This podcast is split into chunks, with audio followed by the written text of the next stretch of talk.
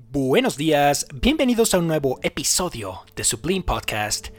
De regreso en esta cuarentena después de casi dos meses desde el último episodio.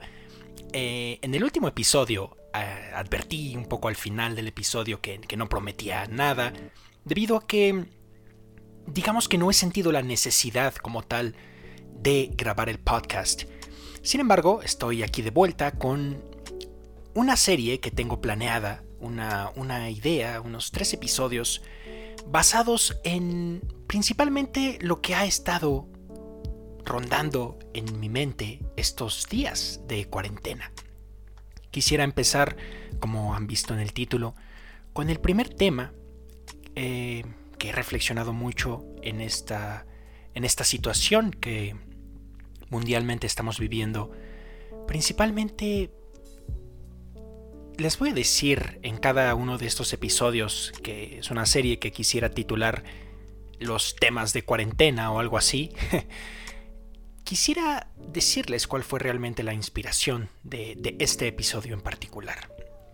Cuando yo me levanto en la mañana y observo realmente a unos vecinos, unos vecinos que es una, un padre, una madre y tienen hijos, tienen bueno, en, esa casa vive también la abuela, vive también muchísima gente que no sé quién sea. Y tienen muchos hijos, tienen como cuatro o cinco.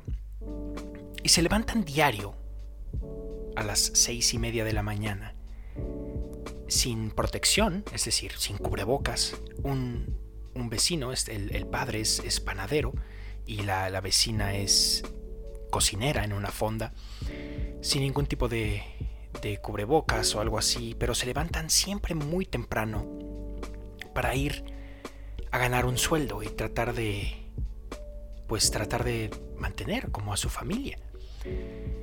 Y me pone a pensar en todos los millones, quizá me atrevo a decir que decenas de, de millones de personas que por esta situación han perdido el trabajo. Lo han perdido o han visto su salario gravemente reducido. Quisiera primero analizar mm, en esta serie de episodios un tema, quisiera proponer una definición, compartir alguna experiencia que yo he tenido y una conclusión. Esa es la forma en que trataré de hacer estos temas. Es interesante hablar del trabajo. Cuando nosotros pensamos en, en la idea de trabajo, generalmente hablamos de algo en el sistema económico actual. Sería muy difícil pensar en el trabajo como una herencia familiar obligatoria.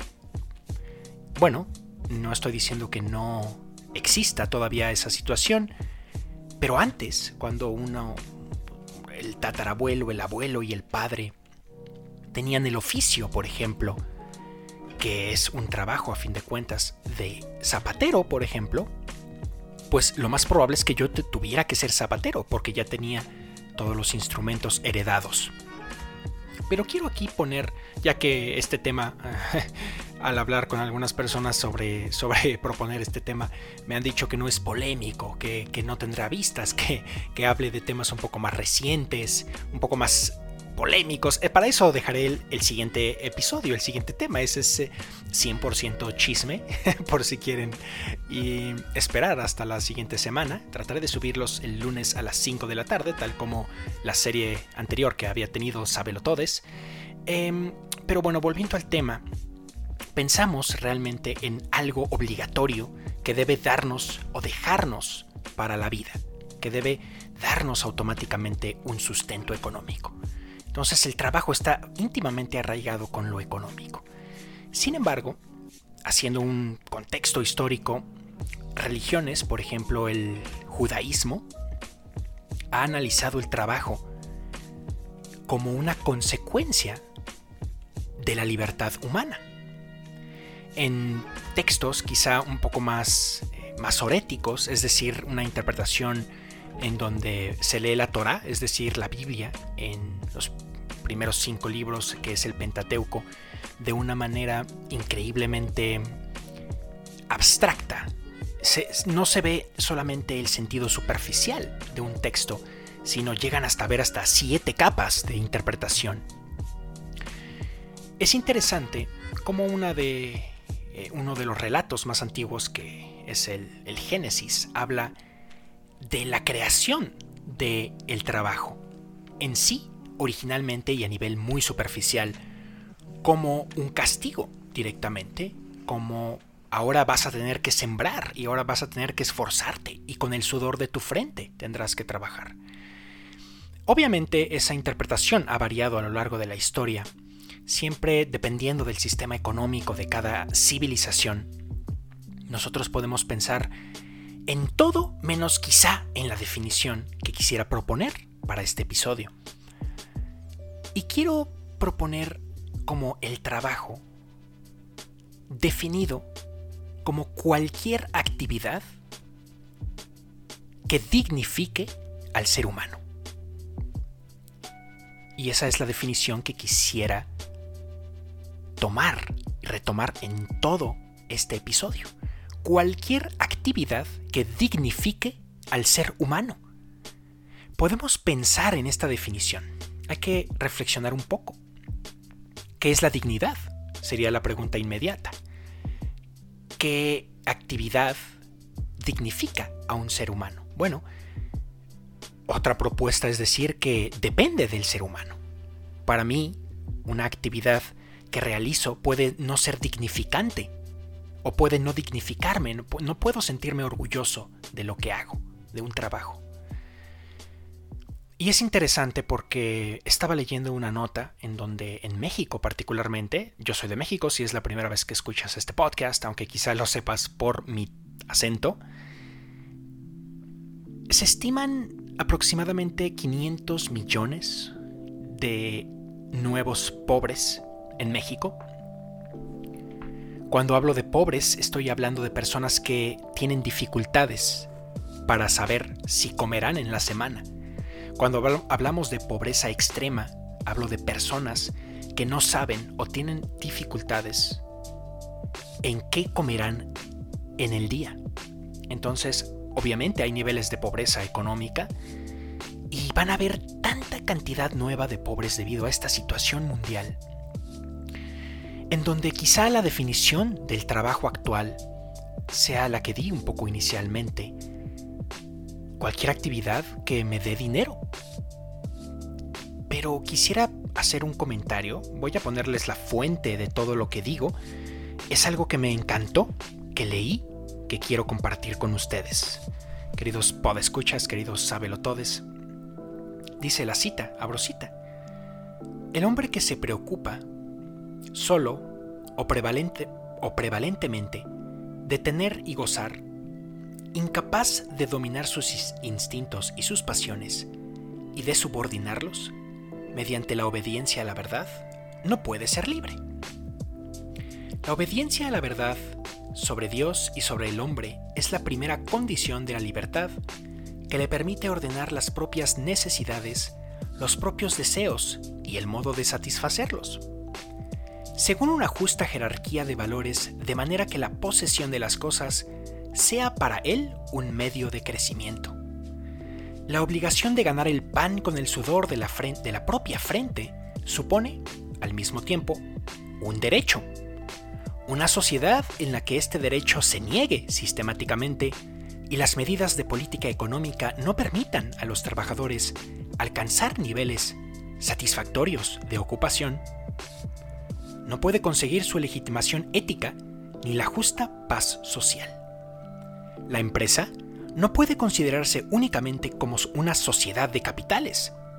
Es al mismo tiempo una sociedad de personas.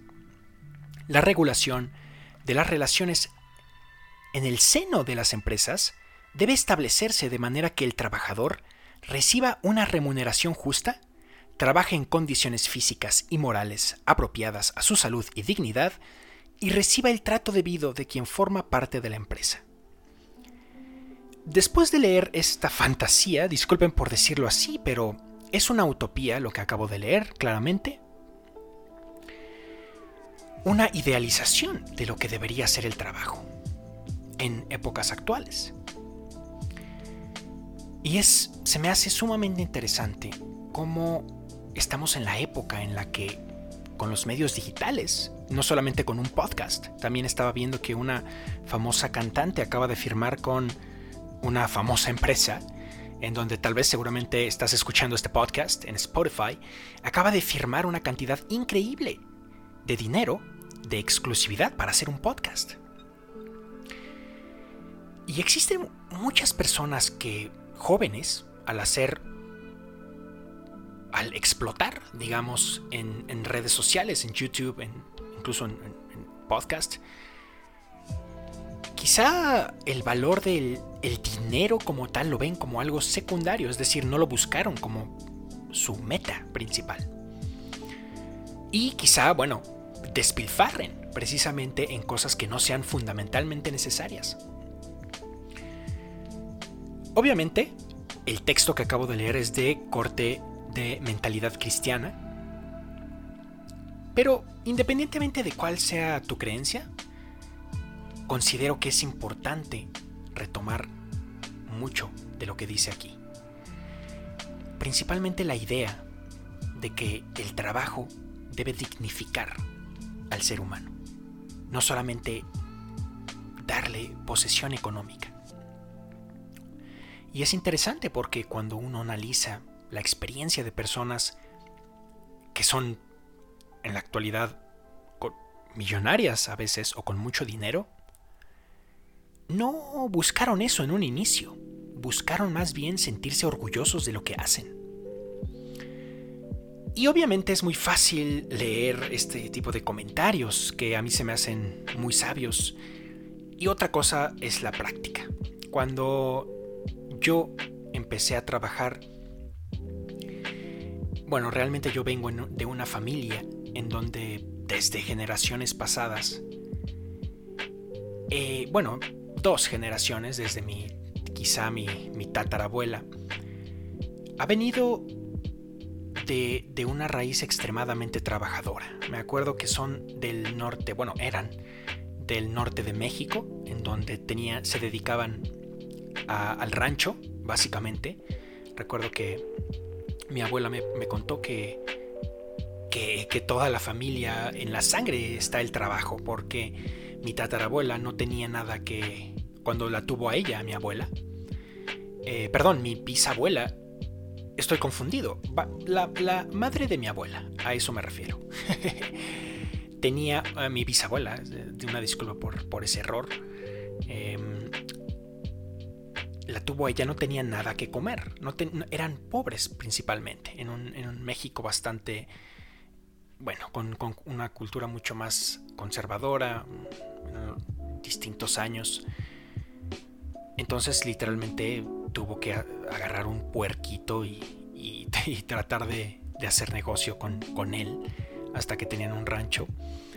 Y desde a partir de esa generación, mi, mi bisabuela que tuvo eh, como 20 hijos, una, ya saben, a eso me refería con con una cultura totalmente distinta, todos tuvieron una carrera, una carrera universitaria. Y es muy curioso cómo desde esa generación hasta la mía se me repitió constantemente que la escuela es mi trabajo. Ahorita tu trabajo es las buenas notas. Desde que tengo memoria, desde la primaria, secundaria, etc. Realmente así es como fue mi, aproximación a esta, a esta idea del trabajo. Pero es un poco distinto cuando uno entra sobre todo a estas grandes empresas, a estas grandes compañías que como, que como dije o como leí en el texto anterior, muchas veces su idea es de ellos mismos, es de una sociedad de capitales. Y la sociedad de personas la dejan a un lado. En empresas mucho más modernas, en países con más experiencia, le dan muchísimo énfasis a la persona, al individuo en sí. Tratan de hacer que se sienta lo más cómodo posible, lo más dignificado posible. Y cuando, bueno, uno inexperto, uno joven, cambia esa mentalidad por un mejor salario y solamente basa el salario en esa decisión, realmente puede tener serios problemas en adaptarse. Serios problemas porque la productividad, y esto es algo que, que es evidente, evidente para muchas empresas, pero ignorado por muchas otras, que la productividad baja cuando el empleado no se siente satisfecho o agradecido o valorado con lo que hace. Estoy hablando de las grandes empresas ahorita porque a eso personalmente me dedico yo, que estudié ingeniería. Entonces cuando eh, hubo esta pandemia, bueno, realmente hubo mucho más trabajo para mí. Y esa fue otra de las razones, volviendo también al inicio de la narración de este podcast, que me hizo decidirme como este tema, como el, primero de la serie en cuarentena que quiero hacer. Cuando yo veo a esos vecinos que se van tan temprano para vivir en condiciones de pobreza, al tener que, levantarse tan temprano y trabajar tan temprano y arriesgar su salud, a mí personalmente me anima, me anima a, valorar lo que tengo. Muchísimas personas creerán que es algo que hice o desarrollé con mis propios esfuerzos. Y no voy a negar que se requiere esfuerzo, pero bueno, los que ya han seguido este podcast saben que la postura del podcast es que existe un ser no creado a nivel filosófico que se interesa por su creación, por obviedad hasta cierto punto. No puede haber un deísmo, no puede haber una mentalidad en donde un Dios crea y se separe completamente de su creación. Por definición, entonces no sería Dios, sería un, un, ente maligno. Y cuando hablo de trabajo, pienso que ese ente, filosófico si quieren decirlo así, ha tenido muchísimo que ver. Representa cada esta situación, la pandemia y cada crisis, no solamente esta pandemia, sino las que vendrán en el futuro. Hay que recordar que empezamos el año con un temor a una tercera guerra mundial o incluso a una guerra nuclear entre Irán, entre Estados Unidos, entre Israel, muchísimos conflictos que de hecho todavía siguen un poco en tensión. Y cuando vemos estas crisis, muchas veces es fácil completamente descartar de la ecuación la variable del ser que crea y que se interesa en su creación. Cuando yo reflexiono acerca de los millones de futuros pobres que las estadísticas analizan, aunque ustedes ya saben que, hay mentiras, hay, hay mentiritas, hay mentiras y hay estadísticas. Eh, nosotros, o bueno, al menos eh, yo personalmente, pienso que es una excelente oportunidad para reflexionar sobre cuál es nuestro objetivo al trabajar como seres humanos tenemos la tendencia a,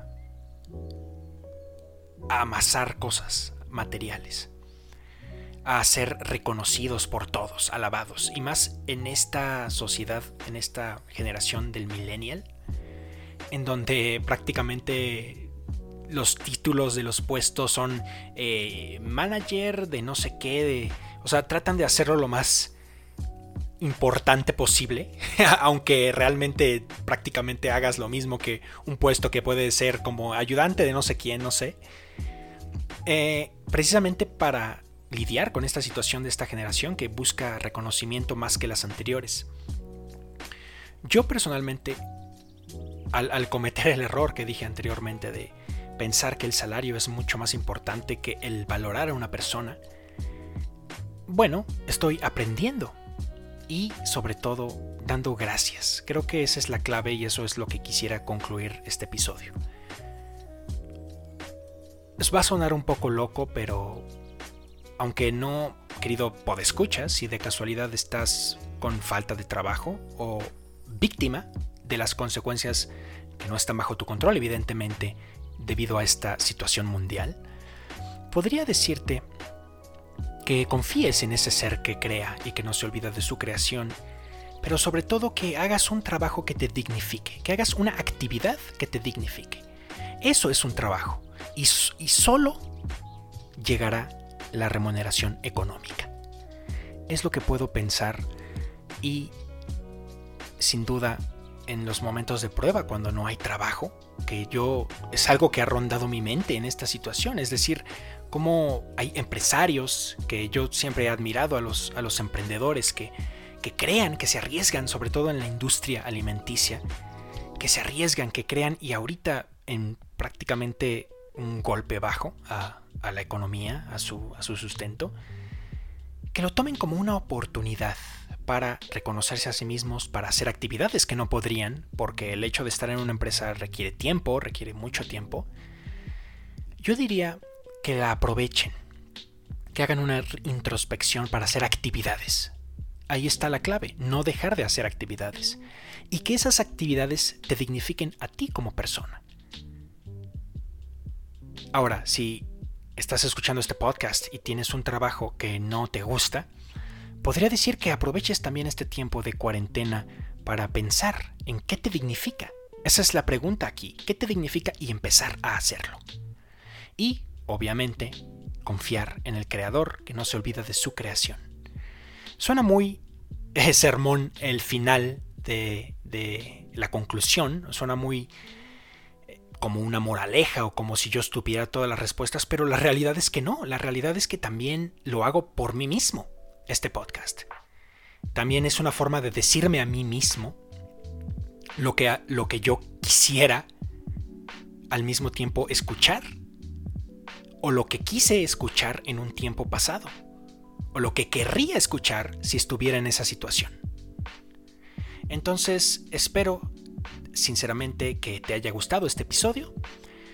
Muchas gracias por tu tiempo y por escuchar. Nos vemos la próxima semana en esta serie de cuarentena en Sublime Podcast con el segundo tema, que para los que se han quedado hasta el final va a ser el postergadísimo pero necesario mi experiencia con las religiones evangélicas. Ya empecé este podcast con los testigos de Jehová, mi experiencia, pero también probé otras iglesias y hay varias cosas que quisiera comentar. Eh, las citas que dije estarán en la descripción. Nos vemos en el próximo episodio de Sublime Podcast. Hasta entonces.